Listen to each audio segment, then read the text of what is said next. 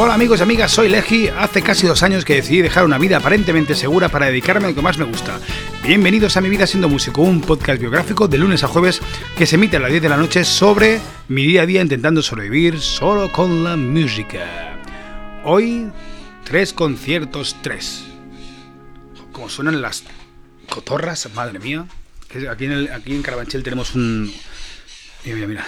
tenemos una, una invasión de cotorras. Bueno, sabéis que en el programa número el 107 y 106, madre mía, 107 y 106 programas, ¿eh? hablé de sobre el cómo fue, bueno, estaba hablando, haciendo especiales de sobre mi concierto en, en Plasencia, después en lo que pasó en Torrevieja y, ahí me quedé. Entonces, bueno, quiero hacer un pequeño resumen eh, de cómo fue estos días y una conclusión a la cual eh, llegué inmediatamente cuando acabé, eh, que la diré al final. Nada, en Plasencia ya os, ya os conté un poquito cómo fue, al final fue, bueno, no estuvo mal, estuvo mal, hubo gente, eh, además llevé el, He simplificado la forma de llevar todo el material. Ahora llevo un cerdo enorme, pero un cerdo, o sea, que es un del Fred Case donde llevo todo el material y las, y las pantallas. Y con eso ya ahí dentro va todo y la verdad es que, que es muy cómodo. Y después, eh, eso cuando no llevo PEA, porque cuando llevo PEA lo tengo, es un poquito más complicado, pero bueno.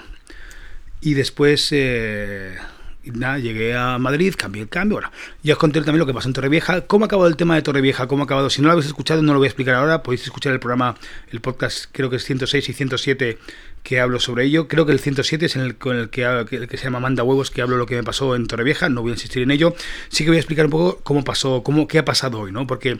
Eh, no, que, no sé si os comenté, creo que sí, que conseguí hablar con uno de ellos, con, eh, con alguien de, de, Acoustics que me llamó, me llamó porque yo me enfadé y, puse unos comentarios eh, críticas, puse unas críticas en Instagram y el community manager se dio cuenta, ¿no? Y, hizo un pantallazo. Entonces yo fui cuando dije, oye, veo que alguien está trabajando, por favor, ponernos en contacto conmigo.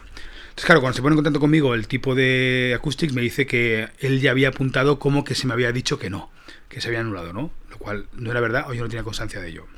Bueno, total, hoy llevo esperando, he estado toda la mañana esperando que, que me dijeran, alguien, que alguien me dijera, eh, bueno, oye, ¿qué pasa? Que, que, me llamaran, vamos los acoustics, y ya no me llaman nadie, y a las sé, una y media por ahí, pues yo bastante cabreado, pues oye, llamo, y oye, bueno, chicos, eh, ¿qué pasa? ¿Me vais a llamar? ¿No vais a llamar? Es que estamos viendo cómo gestionamos el tema del dinero, tal y cual. Digo, mira, de verdad, si a mí lo que menos me importa es el dinero. Yo lo que quiero saber es qué ha pasado. ¿Qué ha pasado? Si, pues si me demostráis que, que me lo habíais comunicado, yo me callo, me meto el, la lengua en el culo y, y, rectifico todo lo que he dicho, pero de verdad. Entonces ha puesto una chica muy maja. Eh, que, ella me ha comentado que, claro, ella me llamó la semana pasada, pero hubo un malentendido. Ella me estuvo hablando todo el rato de, ese concierto del día 5, pero a mí no me quedó nada claro. O sea, a mí no me dijo, oye, que el concierto del día 5 se anula, no les encajas como Legi, quieren que vaya a Alicia. Yo no entendí eso, ¿sabes? Yo entendí que era me daba, me daba otra oferta para otro concierto, ¿sabes? Para, para ir a tocar con Alicia, ¿no? Claro, entonces eh, de hecho, ella me llamó eso para, para alguna oferta o, no sé. Entonces, claro, eh, me han pedido perdón y todo eso, yo lo agradezco. Sí que es verdad que lo que, lo que les he dicho es, eh, de verdad, tenéis que, lo que yo os aconsejo que lo que hagáis para, para ese tipo de cosas, cuando pasan estas cosas, es siempre confirmación por escrito, siempre por escrito. ¿Sabes? No puedes anular un bolo no puedes anular un bolo si no hay una, confirmación por escrito. Porque es que si no al final, bueno, mira, por ejemplo, de hecho ahora tengo... Eh, no, no, es que estoy mirando los mensajes y no, no, no veo nada. Entonces, eh, si hay una, cancelación, tiene que estar por escrito y tiene que haber acuse de recibo. Y después les he dicho, chicos, lo que tenéis que tener es una persona responsable, tío, de, de los fines de semana, porque sois una agencia de booking. Y me dicen, no, no somos una agencia de booking. Digo, bueno, me vais a perdonar, pero vosotros ponéis en contacto artistas con salas. Eso, eso en, mi vida, o sea, en toda vida de Dios es un booking. No sé cómo se definen ellos, pero yo creo que se definen como booking, ¿no? No lo sé, no lo sé.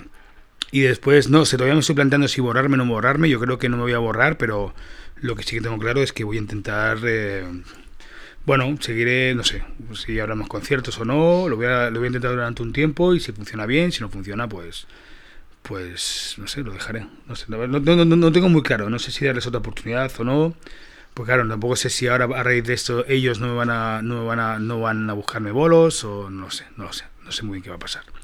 Porque la, pero la realidad es que si yo voy a una sala, ellos me han conseguido el contacto con la sala, eh, eh, yo voy en su representación.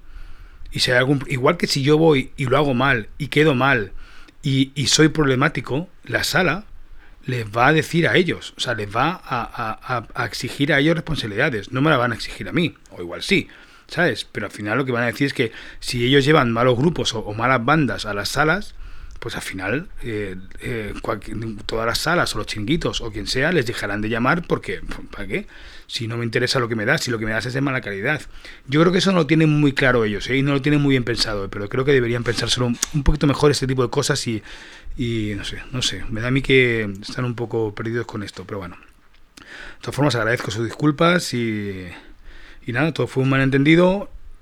Bueno, yo creo que mal hecho por su parte, no quedó claro, no nos entendimos, pero es que en ningún momento me quedó claro. A mí sí me queda claro, oye, Sanura al boro del día 5, no sé, bueno, pues palabras claras, ¿no? Bueno, y nada, y esperando que me les he pasado una relación de gastos de lo que me ha costado eso y, y nada, y esperando a ver si me lo pagan. Y espero que sí. Por otro lado, al día siguiente, después de Torrevieja, pues dormí en Torrevieja y al día siguiente me fui para Alfaz del Pi, que en Alfaz del Pi, Alfaz del, Pi teníamos un, eh, tenía un evento de, como guitarrista en el 31 Festival de Cine de Alfaz del Pi, con Alex O'Dougherty como maestro de ceremonias y, después estábamos de la pues allá acompañándolo, ¿no? Eh, nada, llegamos, el hotel el hotel era un hotel curioso, era un hotel un poco, un poco chusquero. bueno, para deciros que la puerta no se cerraba, la puerta de mi, habitación no se cerraba.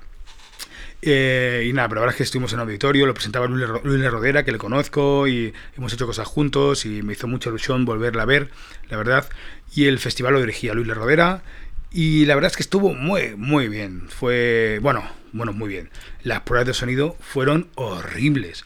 Estuvimos yo creo si unos cuatro horas para hacer pruebas de sonido, un problema con el monitoraje, no sé qué pasó, yo creo que eran, yo creo que los técnicos eran buenos, pero había un problema porque estaban utilizando como el, equipo de la sala mezclado con equipo suyo, y el equipo de la sala estaban los monitores como duplicados, bueno, un follón que al final, mucho, o sea, el batería, por ejemplo, Chema tocaba prácticamente de, de, de oída, o sea, de, golpe, ¿no? Por el y, y, yo, bueno, yo al final no me, no me escuché tan mal pero bueno, al final se solucionó, los chicos de sonido pusieron mucho empeño y, yo creo que sonó muy, muy bien. Alex O'Dougherty es un, es un genio, es un tipo rápido y estaba jodidísimo porque tenía la, tenía la voz tomada y además el aire estaba altísimo durante las pruebas de sonido y después durante el evento hacía un calor de muerte.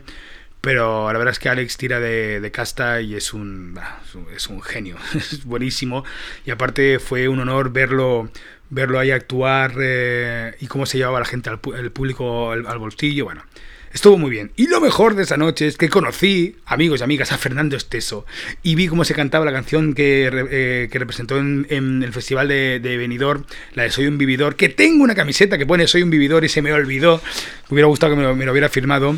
Y, y, la verdad es que fue genial verle. Yo le, le, vi desde el escenario cómo, cómo cantaba la canción, cómo se metía la gente en el público, cómo bailaba es genial. Qué pena que sea de Vox, pero fue, pero fue genial. Fue espectacular verle, conocerle eh, y la energía que transmite y el talento que tiene. Claro, son, que son gente que llevan toda la puta vida, tío. Toda la vida. Puede ser más o menos jasposo, te puede gustar más o menos, pero el, lo que representa y lo que transmite, lo que ha hecho, lo que sigue haciendo, el tipo sigue haciendo su espectáculo. Sigue haciendo su espectáculo. No, no, no lo ha dejado. No sé si lo hace por necesidad, si lo hace porque. Yo creo que lo hace porque, porque necesidad suya, de, personal, de hacerlo, ¿no? Es como. No sé. Bueno, total, que después del espectáculo, que fue un éxito y salió todo, todo muy bien, la verdad es que la gente de la banda también eh, son, eh, son todos encantadores, eh, ya lo he dicho alguna vez, pero es, es, es un honor trabajar y tocar al lado de ellos, Chema, Pablo, Sasha, todos de verdad. Y, nada, después nos fuimos al hotel, pero claro, yo tenía el cuerpo juguetón ese día, no lo voy a negar, tenía el cuerpo juguetón y nos fuimos ahí y estaba un, eh, justo pegado al hotel, había, había una, fiesta, un karaoke, un, un, una, gente, una gente pinchando tal. Y nada, pues nos quedamos allí a bailar un poquito, bailamos un poquito, ay, nos tomamos un par de gin tonics, un Jack Master que me rompió totalmente. Y a las 4 de la mañana yo ya decidí irme eh, y dejar al resto de los compañeros que se quedaron por allí. Vete a saber haciendo el qué. Pero fue muy, muy, muy divertido. Eh, y nada, y al día siguiente, después de dormir cuatro horas, porque dormí prácticamente, me, me costó las, bueno, dormí sí, cinco horas, tuve que coger el coche y volverme a Madrid, 450 kilómetros creo que eran, con, no con resaca, porque se me había pasado, bueno, sí, sí, un poquito de resaca sí que tenía, tenía mucho sueño, tardé bastante en hacer el recorrido, lo admito, estaba muy, muy, muy cansado, pero cuando llegué a casa, eh, Esther me preguntó, ¿qué? ¿Estás cansado? No ha sido duro, ¿no? Yo la miré y le dije, ostras, ha sido duro, pero soy tan feliz. Sí, sí, lo he pasado mal en Torrevieja, me cabreé muchísimo, eh, en Plasencia, bueno, estuvo bien, aunque también hubo sus cosas, pero estuvo bien. En la fase estuvo muy bien. Es duro porque prácticamente en tres noches he dormido que ocho horas, pero soy extremadamente feliz. Es que es eso lo que quiero hacer. Amigos, sed felices, sed consecuentes. Consecuentes, qué importante ese concepto.